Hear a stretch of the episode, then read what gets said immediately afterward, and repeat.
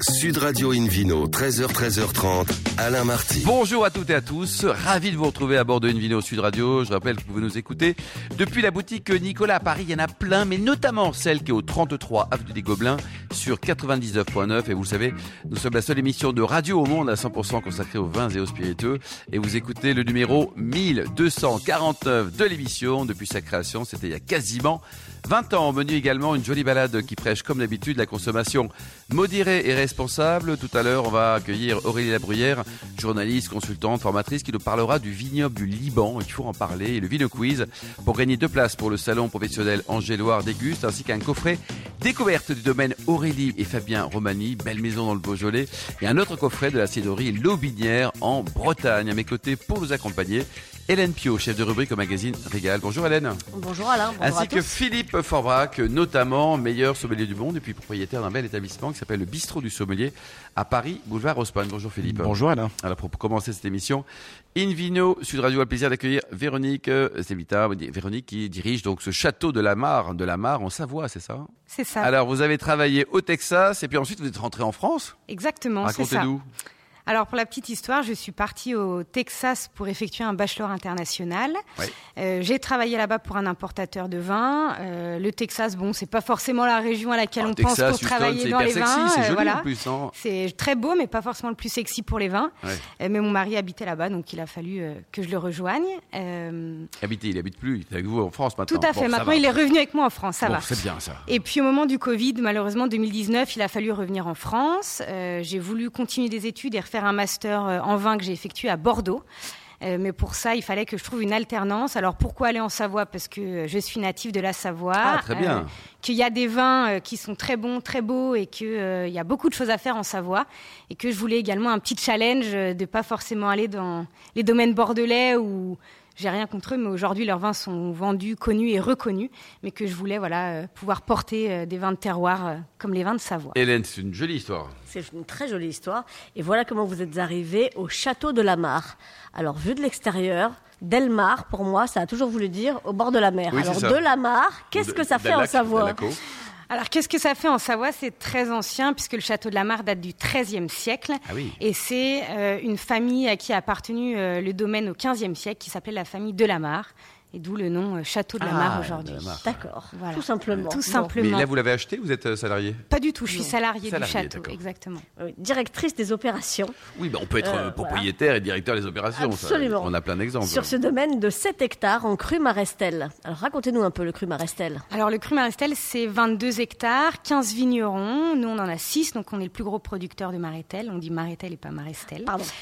Euh, Non, mais elle, sa spécialité, c'est l'alsacien. C'est ça, je, je- je- je- je ne descends jamais au sud de l'Alsace. C'est un principe. On ne prononce pas toutes les lettres, voilà. Donc euh, le Clos Marétel, euh, c'est euh, 100% Altesse. On fait essentiellement du vin blanc, donc nous on fait quatre cuvées de blanc, mais on est un peu fou. On a décidé également de faire deux cuvées de rouge sur ce coteau-là, Ah oui. un pinot et une mondeuse. À savoir qu'on est les seuls à faire euh, un, un vin rouge en 100% mondeuse sur le coteau Marétel, puisque à l'origine euh, c'est un cépage blanc Altesse du coup pour avoir l'appellation. Philippe Forbach, un petit commentaire sur les, les vins de Savoie?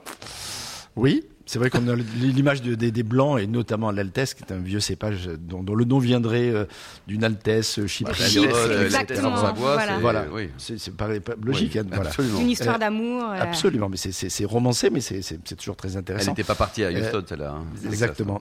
À Chypre. En, en- en- en Savoie, donc on a beaucoup de blanc. C'est vrai que c'est la- c'est l'image, mais ça se colore de plus en plus.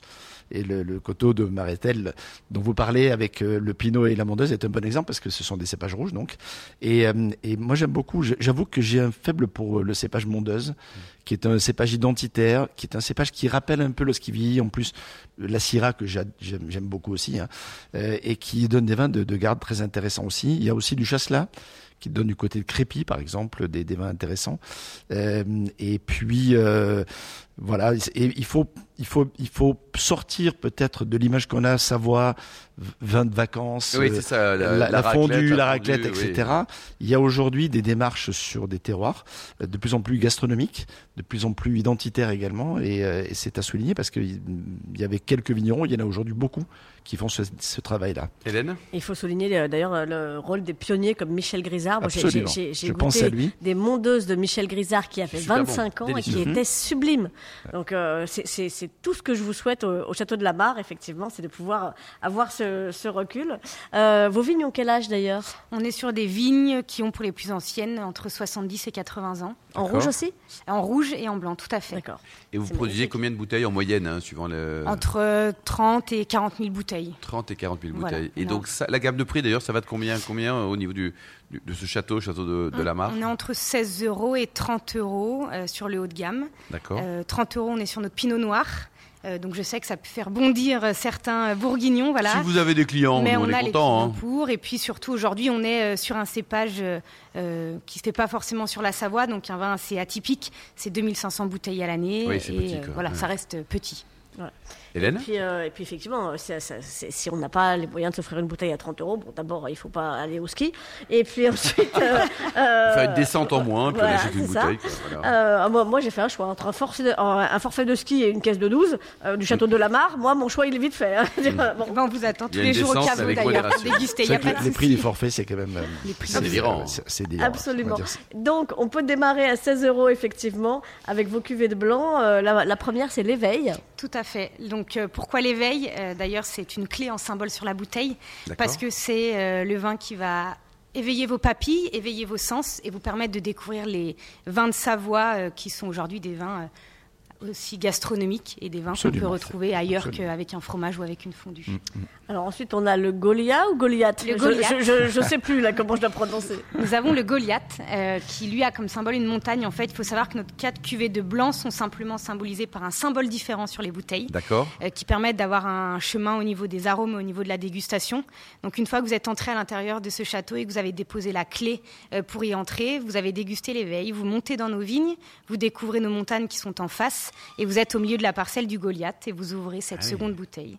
Puis ensuite, vous redescendez de nos vignes et vous découvrez notre chapelle qui est adossée de pierres tout autour. Vous ouvrez la porte et vous dégustez notre troisième cuvée qui est la chapelle. La chapelle. Voilà. La chapelle, ça nous fait penser à d'autres régions aussi, non? C'est pas très Oui loin. aussi, c'est ça, pas très loin. Et puis pour en ressortir, vous avez justement l'icône avec le blason du château de la Mare qui est représenté dessus et que vous retrouvez sur notre belle porte en bois. Il à est comment, de ce blason? l'établissement.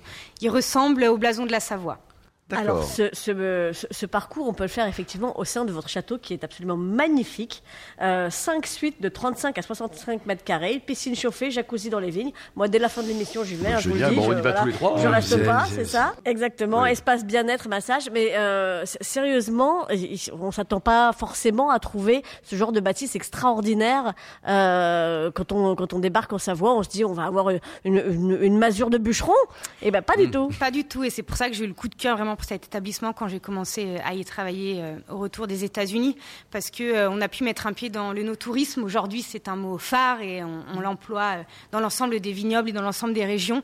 Et on a vraiment voulu que les gens puissent venir vivre une expérience unique, couchée à l'intérieur euh, d'un château au cœur de son vignoble, puisque nous avons l'appellation château.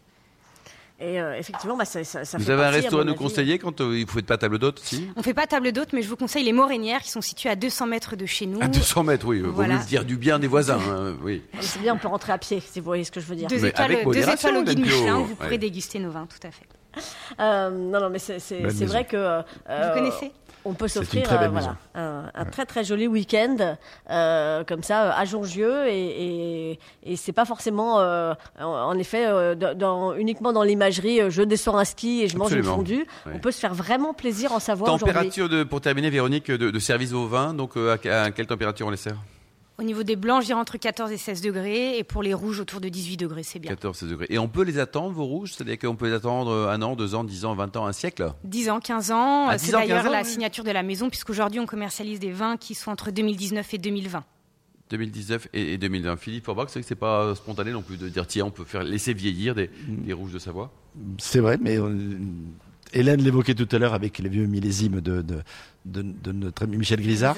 Ça se, ça se garde franchement très bien. Alors, votre température de dégustation des, des blancs entre 14 et 16, c'est, moi, je pensais un poil chaud. Je préfère entre 12 et 14 plutôt. Mais c'est juste un point de vue personnel. Donc, je me permettais de, voilà.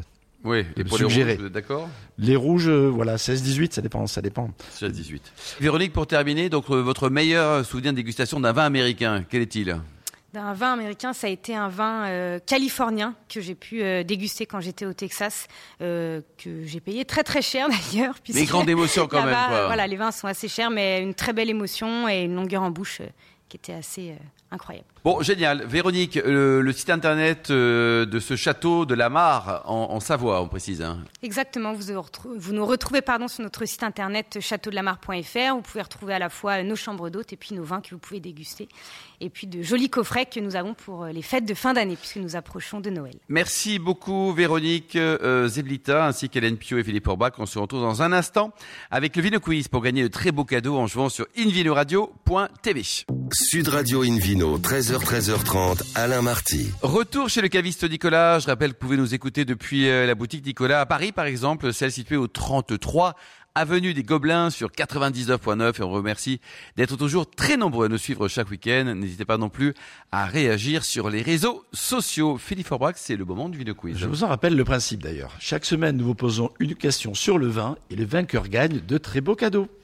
Cette semaine, deux places pour le salon professionnel Angers Loire Déguste, ainsi qu'un coffret découverte de la cidrerie Lobinière en Bretagne. Et également, d'ailleurs, on est très Un généreux, autre coffret, notre hein. coffret euh, du domaine Aurélie et Fabien Romani dans le Beaujolais. Alors rappelez-vous, la question de la semaine dernière était que signifie le nom du domaine Nova Solis, dont Romain Benet est le gérant? Réponse A, nouvelle vigne. Réponse B, nouvelle lune. Réponse C, nouveau soleil.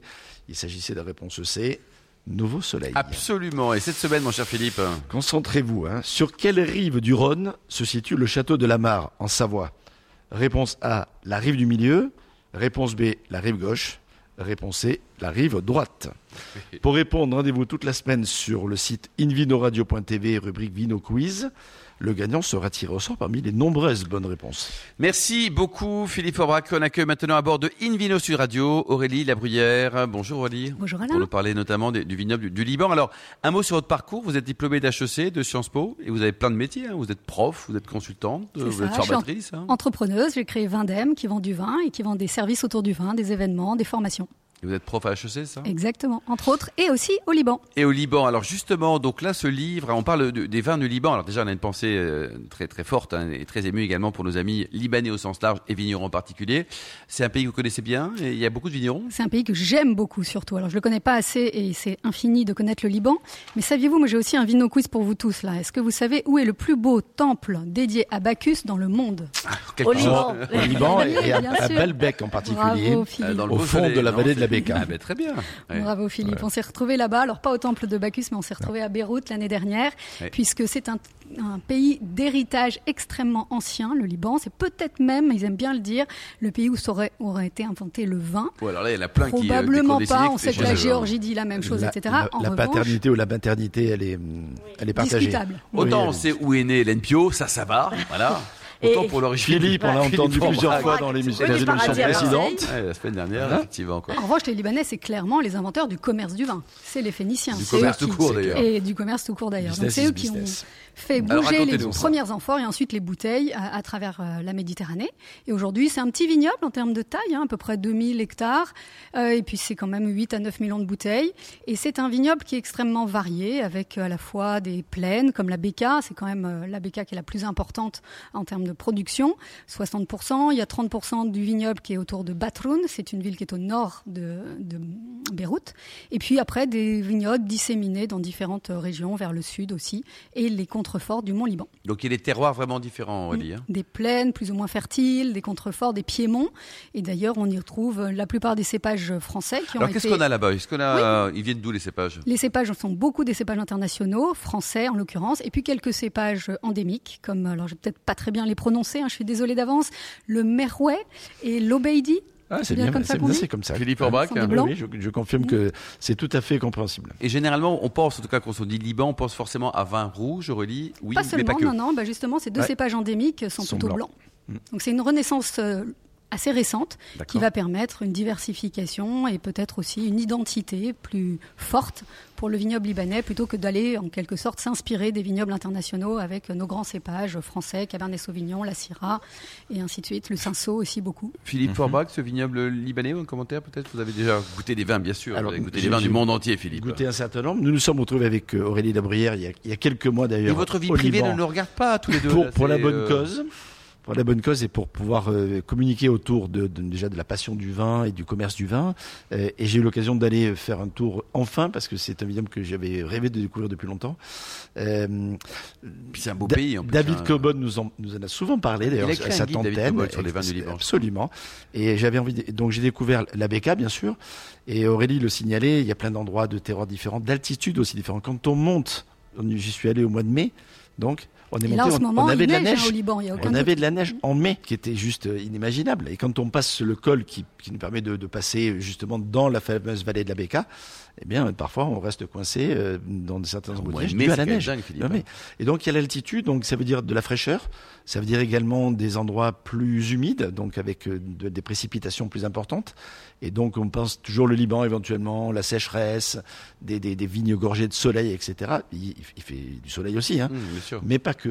Et effectivement, moi j'ai beaucoup aimé euh, cette découverte-là, avec des gens qui essaient de se de se fédérer pour aussi créer des sortes de micro-appellations, en tout cas d'être euh, plus identitaire encore. J'ai beaucoup aimé aussi la, la- la démarche de certains vignerons du côté de Batrôme, au, au nord de Byblos, qui est une ville juste Le incroyable port aussi. du commerce du vin, Absolument, le euh, Saint-Tropez local, à une exactement. époque du moins. Et, euh, et, euh, et j'ai et j'ai aimé la, la démarche euh, enthousiaste de ces vignerons euh, libanais qui, même si la situation économique est juste terrible en ce moment, Dramatique. politique, Ah, pas politique facile, aussi, ouais. euh, et guerrière malheureusement, en tout cas, c'est une, c'est, C'est une région du monde euh, géopolitiquement parlant très, très inconfortable. Ces gens ont une foi, une, une volonté, et je pense que ça, ça, ça, ça fait partie de, de, de, de, de- j'allais dire, de, de l'état d'esprit des Libanais qui, quoi qu'il arrive, ont une sorte de, de résilience Mm. par rapport à tout ce qui se passe, et on retrouve ça dans la vigne. Aurélie, il y a beaucoup de, de vignerons justement au Liban? Oui, tout à fait. Et à mon échelle, j'essaye de contribuer à la structuration de ce vignoble à travers une formation qui est donnée dans une école de commerce euh, à Beyrouth qui s'appelle l'ESA. ESA comme l'école supérieure des affaires et qui est une petite sœur euh, des grandes écoles françaises qui a été montée en 96 dans ce qui était à l'époque l'ambassade de France au Liban qui a déménagé depuis. Et donc on a un campus euh, qui est quand même une sorte d'îlot de normalité, de courage et d'ambition euh, qui permet de former des entrepreneurs et entre autres un programme sur le vin qui est quand même le premier au Liban et peut-être même, je dirais, au Moyen-Orient. Il y, a, il y a combien il y a- On est quoi? Il y a une centaine de vignerons et on est plus sur 100, sur Il y a à peu 1000? près une soixantaine de propriétés viticoles euh, de différentes tailles, les plus gros étant Xara, Kefraya, Les plus puis connus, après en tout des- cas, quoi. les plus connus. On les trouve aussi dans nos restaurants français, peut-être un petit peu aussi euh, chez Philippe Bah, la diaspora libanaise aussi achète ses vins. hein, Le- c'est- le Musard, Musard, évidemment, pour ce qui est des plus prestigieux, le Clos du Phénix pour les Mhm. boutiques wineries, ou pourquoi pas Atibaya également. Et donc au niveau du potentiel de garde, ça c'est des vins qui sont selon vous à attendre, Aurélie Alors chaque euh, domaine, alors Château Musard probablement hein, serait parmi les vins à garder le plus longtemps. Et puis à l'intérieur de certaines propriétés, il y a des cuvées plus sophistiquées euh, qui permettent, euh, voilà, de, après un élevage en barrique, d'être gardées en cave au bout de 5, 10, 15 ans. On va en trouver comme euh, chez- au Clos du Phénix par exemple, c'est le cas. quoi. Et puis Adibaya bo- travaille beaucoup aussi cet assemblage à la bordelaise en barrique pour durer. Techniquement, donc ils ont des, des œnologues euh, qui sont européens, qui sont libanais. Ils tout ont leurs propres œnologues, bien sûr, que l'on retrouve aussi à travers le monde, puisque je pense par exemple euh, dans l'équipe technique du château d'Ikem, un Libanais, Mm. et il y a d'autres. D'ailleurs, il y a une, une Diana qui est libanaise et professeure à l'université de Bordeaux. On l'embrasse. Ouais, bravo Diana, il y a Bravo. Diana. Et dans les deux sens, euh, des Libanais vont se former en France pour ensuite retourner dans leur pays et apporter du savoir-faire, de l'expertise avec euh, toujours leur extraordinaire dynamisme entrepreneurial. Et Oui. ça, on a beaucoup à fou, apprendre Et de on a des relations formidables entre la France et le Liban, hein, pour plein de raisons, notamment au pour niveau plein des, de des raisons. études. Voilà, ce qu'on peut faire aujourd'hui, c'est continuer à les soutenir en buvant leur vin. Oui, avec modération, mais Mhm. régulièrement. Quoi. Voilà. c'est- Et alors, qu'est-ce qu'on peut imaginer comme type de gastronomie? Parce qu'en plus, la gastronomie locale libanaise, elle est quand même hyper bonne en plus. hein. Elle est- variée, elle et est variée. Elle est variée, elle est presque un poil trop varié parce que quand les mezzas arrivent sur la table, on sait plus On où se sait mettre. plus. C'est ça, on D'abord, il n'y a plus de place pour mettre des verres, quasiment. Oui, ça, ça, c'est le- ça le problème. Il y a trop Et- de mésés, il y a pas assez Il y a de. plein de choses intéressantes. Accorder Mais- un vin à la fois avec les olives, les pois chiches, les ça, à un moment donné, ça devient compliqué. Oui, que hein. Les taboulet qui est plein d'herbes, voilà. etc. C'est la culture de l'abondance, c'est la culture du partage, de la joie. On apporte, il y en a trop. De toute façon, on le sait. Absolument. C'est fait pour. le- le- il faut un rouge, un blanc, on s'amuse, on, partage, on partage. Il y a le du rosé on aussi partage les histoires. Il y a du rosé Bien aussi, sûr, bien des sûr. cinceaux, entre autres. Et ça peut, le rosé est un bon compromis, comme toujours, avec surtout avec les, les plats froids. Euh, et après, ils font beaucoup de, de viande rôtie. Et puis, il ne faut pas hésiter à les associer des- à notre propre des gastronomie. hein. Pas et forcément puis boire exact- du libanais avec du libanais, mais du vin libanais avec des plats français. De, Comme type quoi, des viandes rouges, de je la suppose, viande, Aurélie. ouais. mais aussi, pourquoi pas, de la volaille. euh, Et puis, des, des légumes cuits également, Mhm. euh, travaillés un petit peu avec des herbes. Moi, je trouve ça et, délicieux. et épices. Et des épices. Les l'excès épices, L'épice, c'est souvent voilà. la clé. Absolument. Euh, le cumin, Pour faire le pont avec ouais. Absolument. Ça Et donc, au niveau des, des prix, ça, ça veut dire qu'on on doit être quand même dans des, dans des produits qui sont pas bon marché, non? Moyenne haut de gamme, on va dire. À C'est-à-dire peu près 15, 20, 30, 35 euros, 40 euros en France, Et alors, à ce prix-là, on peut trouver des, des bons vins, quoi. bien sûr.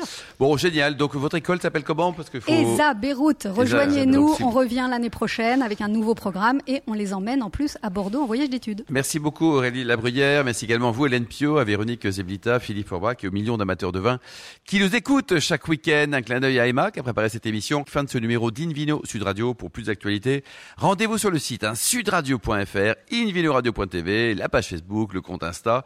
Et on se retrouve demain, ça sera à 13h précise pour un nouveau numéro d'Invino Sud Radio, toujours délocalisé chez le caviste Nicolas. On parlera du château Pédesclos, Lilian Ladouis également. On parlera également du cidre avec le livre Le cidre, c'est pas sorcier. D'ici là, excellente suite de samedi. Restez fidèles à Sud Radio.